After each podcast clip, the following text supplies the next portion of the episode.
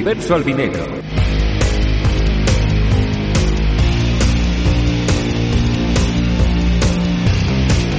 Un espacio dedicado a los equipos de fútbol que visten de blanco y negro. Con Raúl Pascual.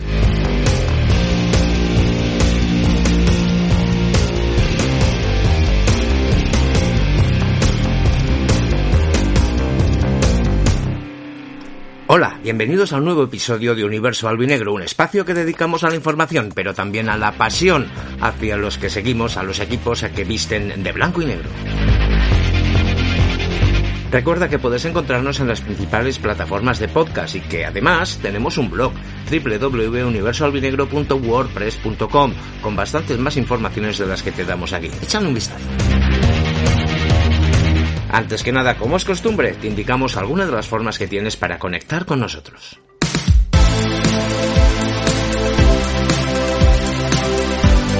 Contacta con Universo Albinegro mediante el correo electrónico universoalbinegro.gmail.com Puedes seguirnos en Twitter, arroba ualbinegro, con la U y la A en mayúsculas.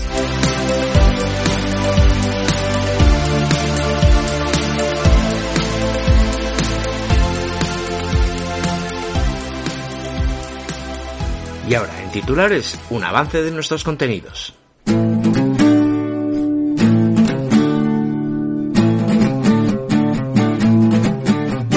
Definitivamente esta primera ref es una locura. Bendita locura unas semanas y maldita otras. El Castellón pasa en una sola jornada de estar en zona de playoff a ocupar la décimo primera posición. La derrota en Tarragona tiene la culpa. Y el Castellón sorprendió el sábado por la mañana anunciando la renovación de Sergi Escobar. Terminan así de un plumazo con las críticas que se estaban haciendo a su trabajo.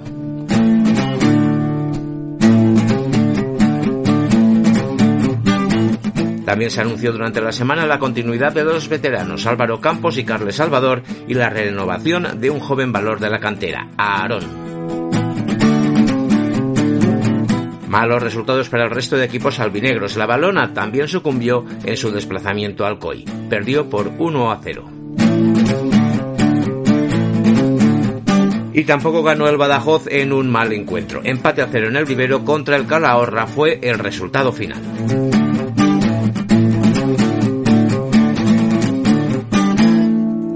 Pues si estáis preparados, que nosotros sí que lo estamos, arrancamos ahora mismo.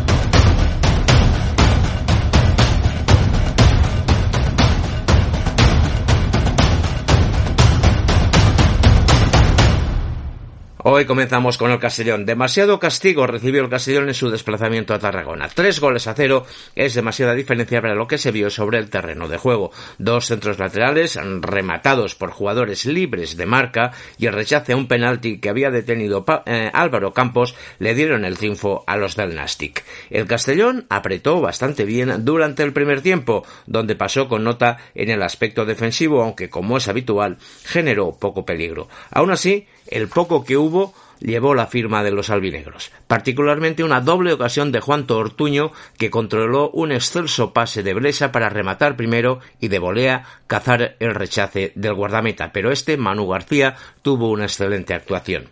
Y así van los jugadores al vestuario cuando un centro desde la derecha de la defensa fue rematado sin oposición por los tarraconenses. Era el 1 a 0, un mazazo en un momento de los llamados psicológicos. El Castellón, que presentaba las bajas por sanción de Pablo Hernández y Civil, tuvo en eh, perdón de Pablo Hernández y Coné tuvo en Blesa a uno de sus jugadores más destacados en este primer tiempo. También hay que reseñar que Vidal Candousi tuvo un par de destellos dignos de mención que acabaron con sendos disparos ligeramente desviados. En el segundo tiempo continuó la tónica con un Castellón que apretaba. Lógicamente eran conscientes de la importancia de puntuar en este campo. Sin embargo, el Castellón puso el juego y el Nastic muy prontito los goles. El primero por lo menos. Un nuevo centro en una jugada poco elaborada, esta vez desde la izquierda de la defensa, terminó con un nuevo remate de un delantero desmarcado. Y para rematar, penalti, que detuvo primero en primera instancia Álvaro Campos y que sin embargo no pudo detener el segundo remate de los locales. Los defensas tampoco llegaron a cerrar este rechace. Pues ya está, Faena, faena, que sin ser brillante tampoco fue un desastre. Lo que sí fue es inútil, ya que con la derrota el Castellón pasa de la quinta a la decimoprimera posición. Eso sí, a dos puntitos del cuarto puesto. Y ojo, que el Castellón solo ha sumado uno de los doce últimos puntos, pues eh, dada este antecedente, habrá que decirlo, está a siete del descenso.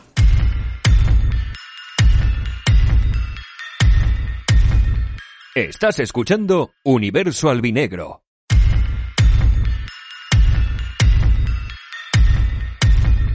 Hay que reseñar una buena noticia. Uno de los cambios que realizó el Club Deportivo Castellón en el campo del Tarragona supuso la vuelta a los terrenos de juego de Jorge Fernández tras una larguísima ausencia por lesión.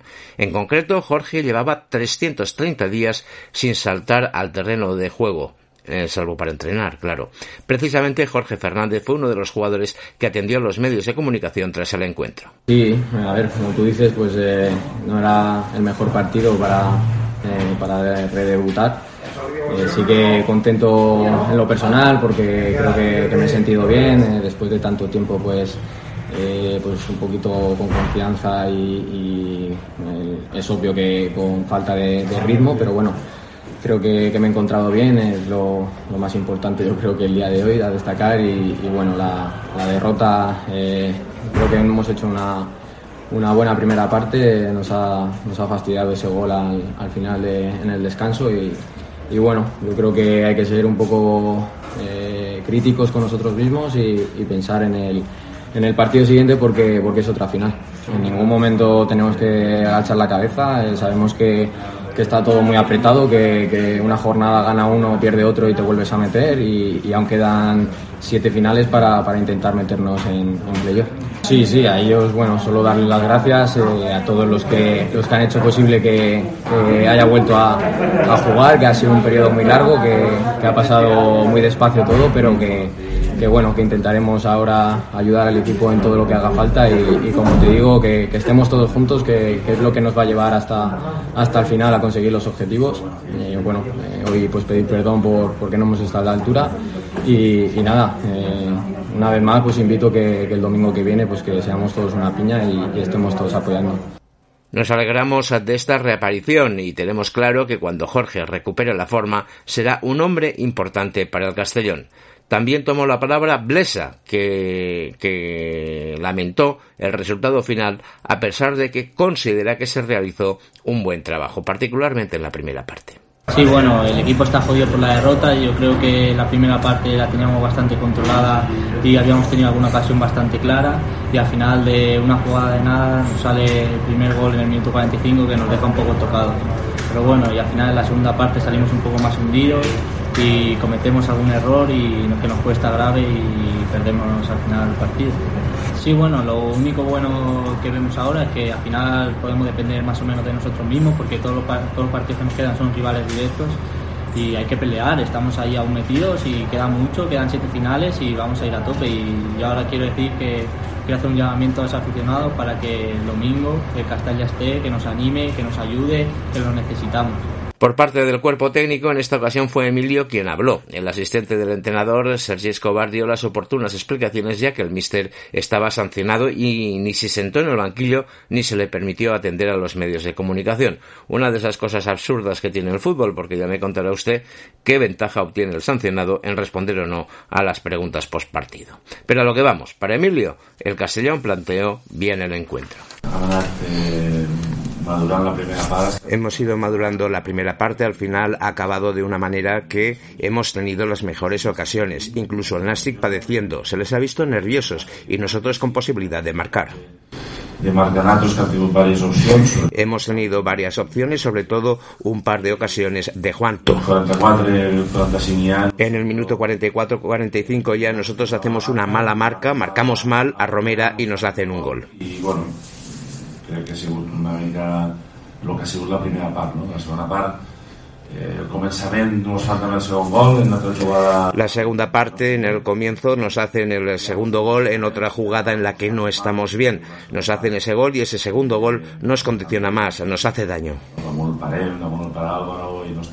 La segunda parte no estamos tan bien, no estamos finos y encima no tapamos el penalti que en el penalti el rechace de Álvaro. Creo que es un partido que gana el Nastic por contundencia, porque nosotros lo estábamos llevando bien. Son partidos que normalmente quien marca gol tiene mucho a ganar. Ha sido el Nastic quien ha marcado y nosotros nos ha afectado, sobre todo el segundo gol. Y ahora vienen partidos que no digo que sean finales, pero sí son muy importantes. Se está igualando de una manera que nosotros éramos quintos y ahora somos novenos. Bueno, no sé exactamente en qué posición estaremos. Pero también quiero decir que queda mucho, suficientes puntos para poder estar en la lucha. Y nosotros somos un equipo con suficiente experiencia para luchar por los puestos de arriba. Pues ya queda dicho todo. Al Castellano solo le queda rectificar la penosa racha de cuatro encuentros en los que solamente ha sacado un punto si quiere seguir aspirando a lo máximo. Y la primera piedra de toque va a ser el peor de los rivales, el casi indiscutible líder Albacete. Universo Albinegro, con Raúl Pascual.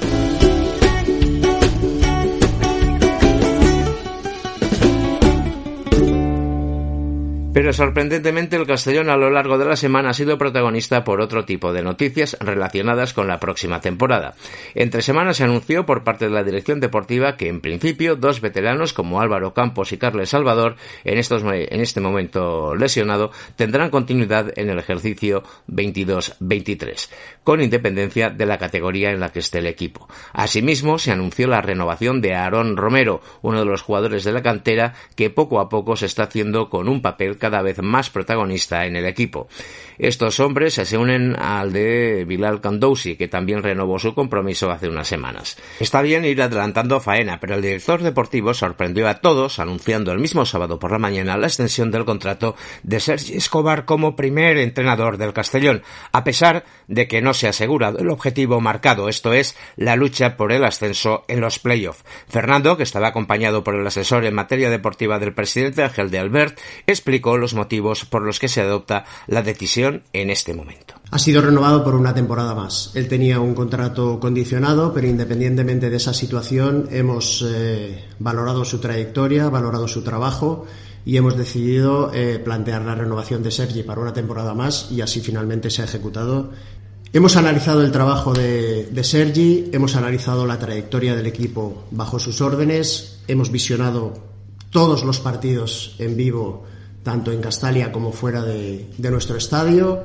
Eh, hemos presenciado muchos entrenamientos, hemos mantenido conversaciones con él todas las semanas, hemos comprobado su relación con los jugadores y con el entorno del club y hemos valorado además sus resultados y el conocimiento que tiene de la, cantera y por supuesto las oportunidades que ha ido concediendo a los jugadores jóvenes de los que ha dispuesto. Él ha, eh, ha tenido unos determinados recursos para desarrollar su trabajo y nosotros estamos muy contentos por lo que ha conseguido a lo largo de todas estas jornadas, de todos estos meses y como decía antes, por la trayectoria y por el trabajo que ha desempeñado como entrenador del primer equipo eh, del Club Deportivo Castellón. Por desgracia, diría yo, desarrollamos nuestra actividad en un mundo eh, que vive de resultados, de ganar o de perder, eh, pero nosotros hemos ido un poquito más allá e independientemente de conseguir éxito o no, hemos valorado el hecho de que con el trabajo a veces uno se merece la oportunidad de continuar. Y Sergi se la ha merecido. Consideraría hasta injusto que nosotros no le diésemos una nueva oportunidad. Y al mismo tiempo también reflejo que el mismo club merece una nueva oportunidad en caso de que finalmente no consiguiésemos el éxito, que ojalá todavía estamos a tiempo de, de conseguirlo y que todos unidos pues debemos eh, eh, trabajar porque el objetivo final sea este. En cualquier caso, lo consigamos o no lo consigamos, trataremos la temporada que viene de, confeccionar también una plantilla gestionada por Sergio Escobar que pueda alcanzar los objetivos que correspondan a la categoría y al, y al nivel del Club Deportivo Castellón la temporada que viene. El protagonista, que en algún momento de la charla de la comparecencia se emocionó, yo diría que justificadamente, ya que Sergi Escobar fue antes aficionado al Castellón que profesional.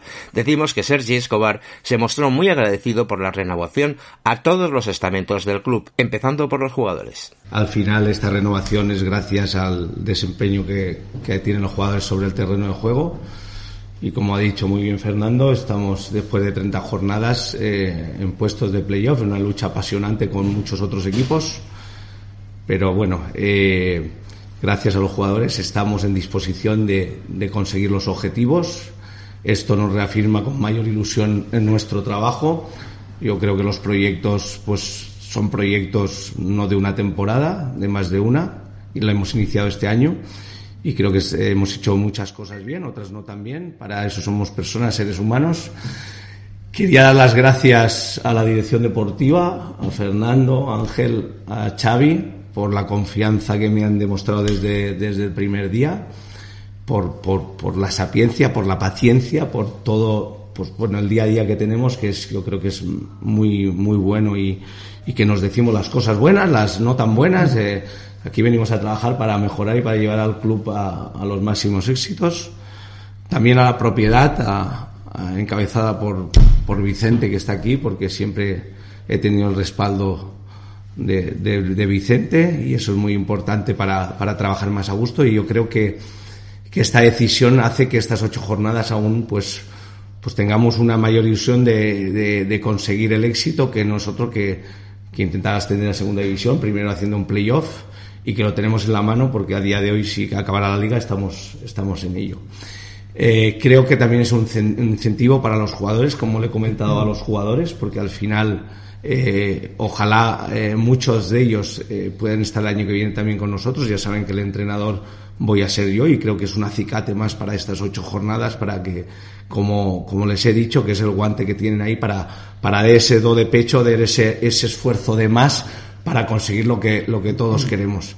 También quería agradecer a, a la mayoría de la afición por, por los apoyos que, que, noto yo a nivel pues eso eh, personal por la calle a nivel eh, por, por, teléfono por todo eh, agradecido a esas muestras de, de, cariño en, en, una temporada que no está siendo fácil eso lo tenemos claro y que como dijimos desde un momento, desde un primer momento, iba a ser una, una carrera de obstáculos, una carrera de fondo, con, con subidas y bajadas, y así está siendo. Una, hay días buenos, hay semanas buenas, hay semanas malas, hay semanas, pero el camino hace que el éxito, cuando lo conseguimos, sea más, más valorado y más maravilloso. Entonces, pues las cosas fáciles eh, no se saborean tanto cuando se consiguen y las cosas difíciles eh, se saborean mucho más. Por lo tanto, también eh, agradecer a esa afición a, entusiasta que le hemos dado disgustos, pero también alegrías. Hemos hecho, como dice Fernando, pienso yo, semanas de muy buen fútbol, partidos de muy buen fútbol, de fútbol de calidad. Otras semanas eh, peores y, y, el objetivo es acabar pues con esas sensaciones maravillosas que hemos tenido durante una fase de temporada que nos han hecho estar donde estamos. Eh, también quiero agradecer a, a, pues a los críticos, que hay parte crítica de la afición, también quiero agradecer porque lo que hace es uno eh, se esfuerce más por, por cambiarle a esa gente pues su punto de vista y hace que uno se levante cada día con más energía para, para trabajar, y para, y para seguir siendo mejor entrenador y mejor persona. Y bueno, a la familia, porque siempre está ahí, y, y es importantísimo, es, soy, me emociono porque es un momento emocionante, ¿eh? no, me emociono, pero, pero con mucha ilusión, esa familia, que, ese club que, que, bueno, para mí es un orgullo en el ser el entrenador de todo el centenario. He hecho alguna vez eh, yo quiero morir en un, en un, en un banquillo haciendo lo que me gusta y, y, el de Castellón es maravilloso, entonces voy a dejar la vida por, por conseguir lo que, lo que queremos todos. Pues no se sabe en qué categoría, pero ya sabemos que el Castellón tendrá como entrenador a Sergi Escobar. Mucha suerte en el futuro. Lo que queda claro es que los críticos a la labor del Mister, que como dijimos en nuestro anterior episodio no son pocos, se han quedado sin palabras. Los jugadores de la actual plantilla ya saben que si continúan tendrán al mismo jefe. No vale esconderse.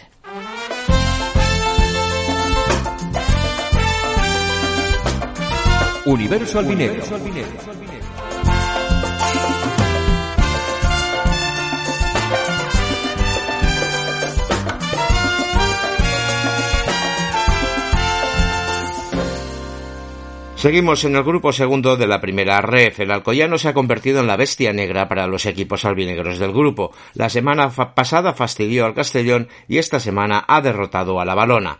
El fútbol simple, basado en la defensa y en aprovechar sus oportunidades a balón parado, permitió por tercera jornada consecutiva mantener la portería a cero.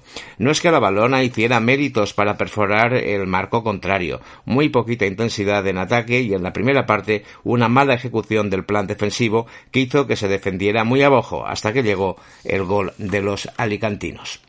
Mejoró algo en el segundo tiempo, pero no demasiado. Aún así, la pedica linense tuvo sus opciones en la recta final del encuentro, aunque el esfuerzo resultó infructuoso.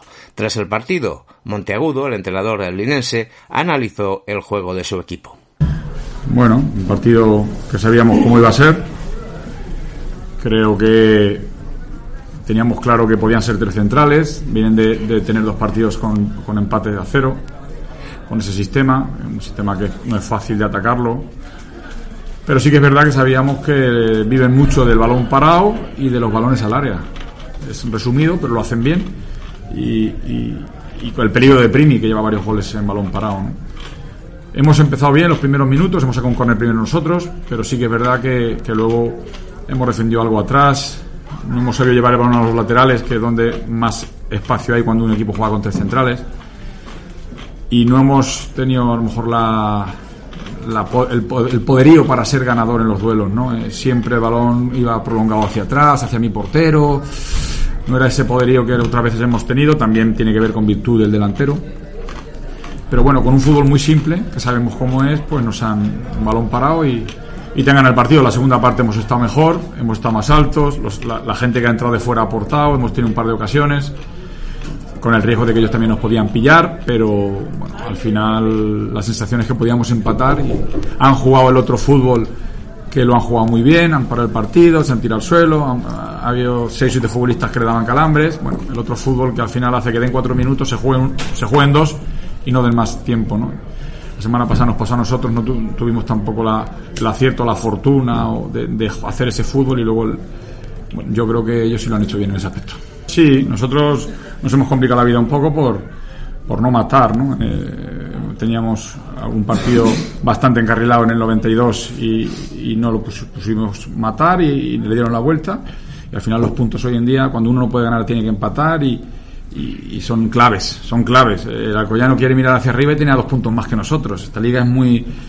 Eh, el que enlace tres victorias seguidas se mete los últimos dos, tres partidos eh, casi arriba, ¿no? Pero evidentemente nosotros nos hemos complicado la vida y tenemos que salir de ella pues ganando el próximo partido en casa y viendo las cosas de otra manera. Y tanto que se ha complicado la existencia del conjunto albinegro del campo de Gibraltar, ya ha quemado todo el margen que tenía con respecto a la zona de descenso. Solo un punto le separa de la tragedia. De esta complicada situación son conscientes los jugadores. El guardameta Nacho Miras es un ejemplo. Pues nos vamos jodidos, nos vamos jodidos porque yo creo que el mister ha dicho, nos hemos complicado un poco la vida final esta liga muy competitiva y habíamos hecho una muy buena primera vuelta, pero ahora nos está costando más y no hay otra historia que tenemos que seguir.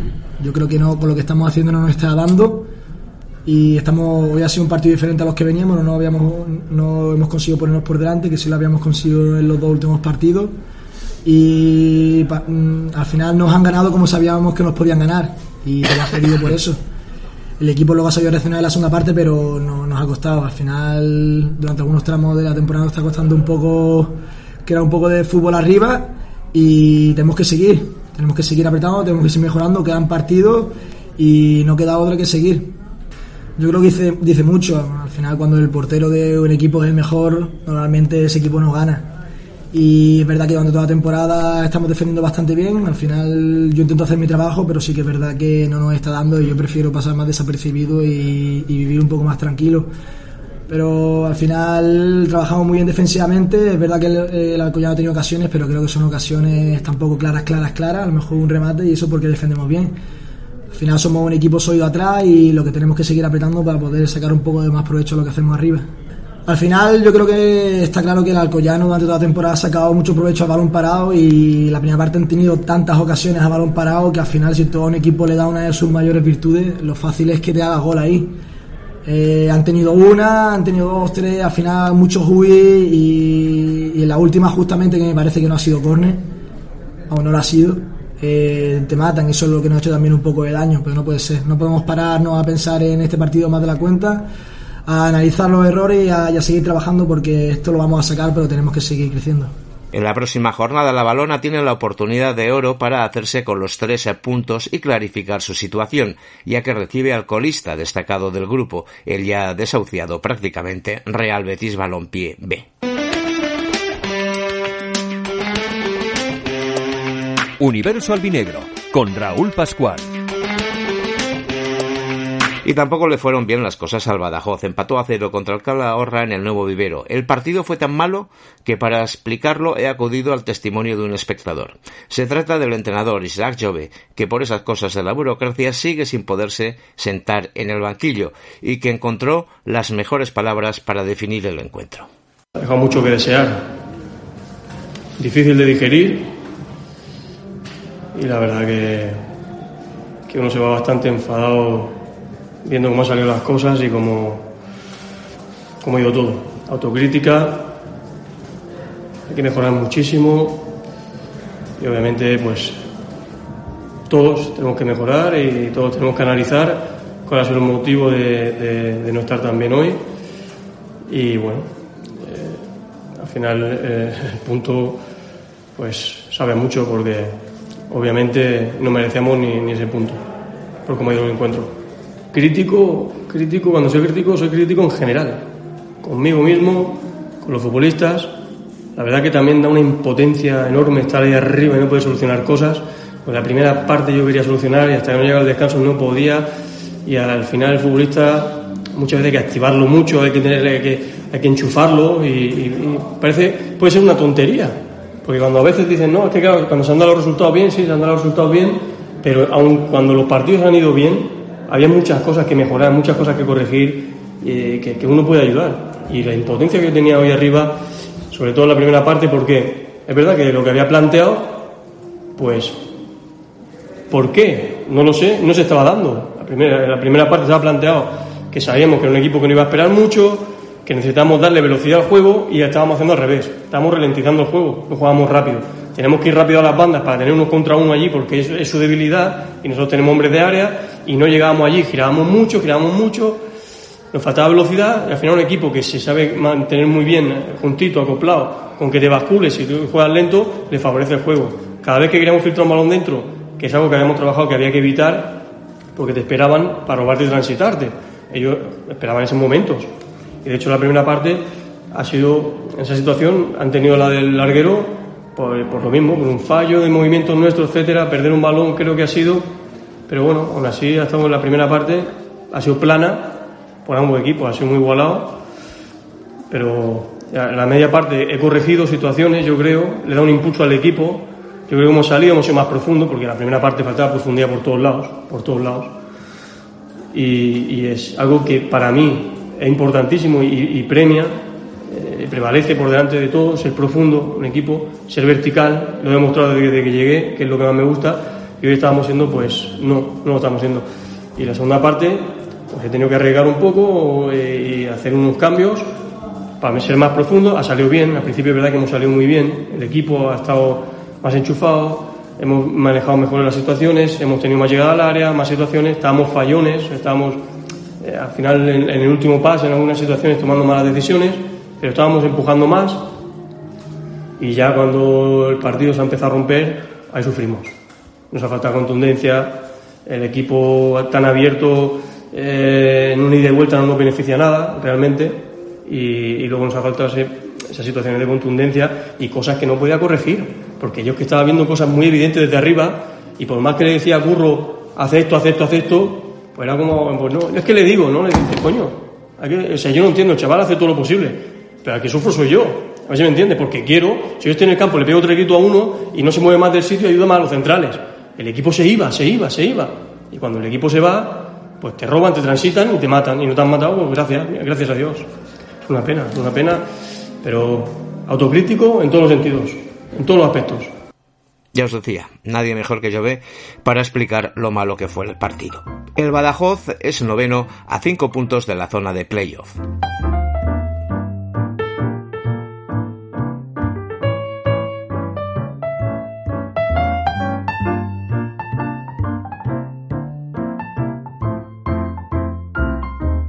Y este tema musical nos invita a sumergirnos en la historia del Castellón, entidad que, como he sabido, está celebrando su centenario. La próxima cita importante será, con toda probabilidad, la presentación del libro del centenario, pero de eso os hablaremos cuando toque.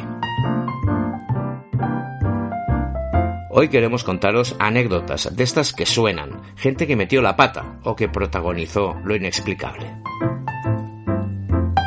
La cosa empezó muy temprano, nada más fundarse el Club Deportivo Castellón. El primer presidente, uno de los impulsores de la idea de fundar un club que llevara el nombre de la ciudad y uno de los que también impulsó y puso dinero para la construcción del campo del Sequiol, Tadeo Mayac, no se le ocurrió otra cosa que ceder los puntos previamente a jugar un partido contra el Valencia. Por raro que nos parezca, eso de ceder los puntos era reglamentario, aunque no frecuente. Él sabrá lo que sacó a cambio, pero el caso es que no debió informar a nadie o no le hicieron caso, ya que entre el Castellón y el Valencia había una enconada rivalidad deportiva y los jugadores, casi todos ellos hijos de la ciudad, se esforzaron al límite hasta el punto de ganar el encuentro. El Valencia tuvo que hacer público el acuerdo para hacerse con los valiosos puntos y el escándalo que se demontó fue de los que marcan época y nunca mejor dicho.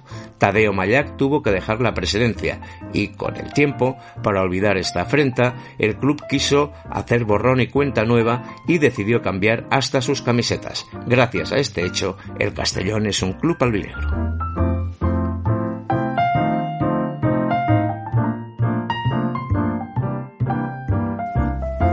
Más cercano en el tiempo nos encontramos con uno de los entrenadores más lenguaraces del fútbol español, el coruñés José Antonio Naya. Como no tenía bastante con hablar de su persona y de fútbol, un poquito de su fútbol y bastante de su persona, fue capaz de sorprender a todo el mundo pronunciando una conferencia en el Club Taurino sobre la preparación física de los toreros. Apasionante tema, sin duda.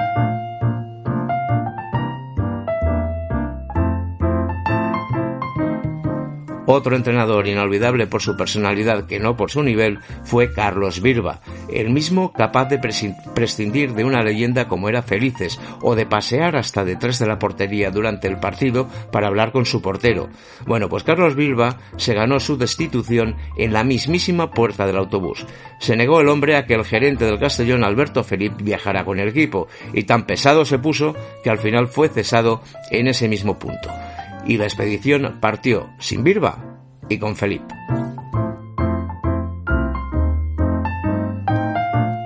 Algunos meten la pata cuando ya no están en el Castellón. Es el caso de José Laparra, el que fue presidente durante la etapa de Castellnou 2005. Unos años después se supo que había sido detenido por asaltar la casa eh, de una hechicera, una vidente o como le queráis llamar. Al parecer, Laparra pagó una pequeña fortuna para que esta mujer le hiciera un sortilegio de carácter amoroso, que al parecer no surtió efecto, y ni corto ni perezoso asaltó la casa de la susodicha acompañado de unos amigos. Hay que ver en manos de quien hemos estado en algunas ocasiones. Desgraciadamente, la parra falleció, pero sus dos socios en la aventura y verdaderas manos ejecutoras del proyecto, Blasco y Osuna, todavía deben ser juzgados por, por la querella presentada por la Asociación de Pequeños Accionistas Sentimiento Albinegro.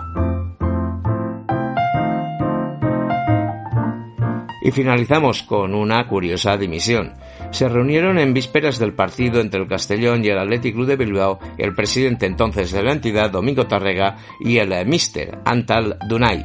En este encuentro, en esta reunión, se verificó la dimisión del técnico Magiar. Ninguno de los dos dijo ni una palabra y Dunay, horas después, dirigió con toda normalidad el encuentro. Acabado el mismo, quien compareció ante los medios ante comunicación fue Tárrega, quien tuvo que dar cuenta de lo acontecido sorprendiendo a propios y extraños. No es frecuente dirigir un encuentro una vez que ya se ha decidido la desvinculación con el club.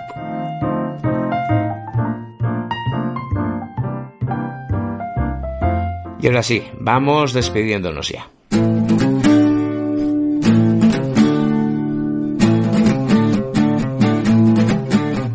Queremos agradecerte infinito que nos escuches. No sé desde qué plataforma lo haces, pero puedes encontrarnos en las más importantes, en ebooks, en Spotify, en Apple Podcast o en Google Podcast, entre otras. Espero que en los próximos episodios podamos dar mejores noticias que hoy, donde los albinegros, si no han perdido, han jugado fatal. Por cierto, no sé qué va a pasar la próxima semana, si ofreceremos una versión reducida de Universo Albinegro o nos tomamos un descanso, ya sabéis, las vacaciones de Semana Santa. Todo dependerá de si tenemos a mano equipo para editar el espacio. Compañeros albinegros, pues nos vemos muy prontito, aquí mismo. Recibe un saludo, como siempre, en blanco y negro.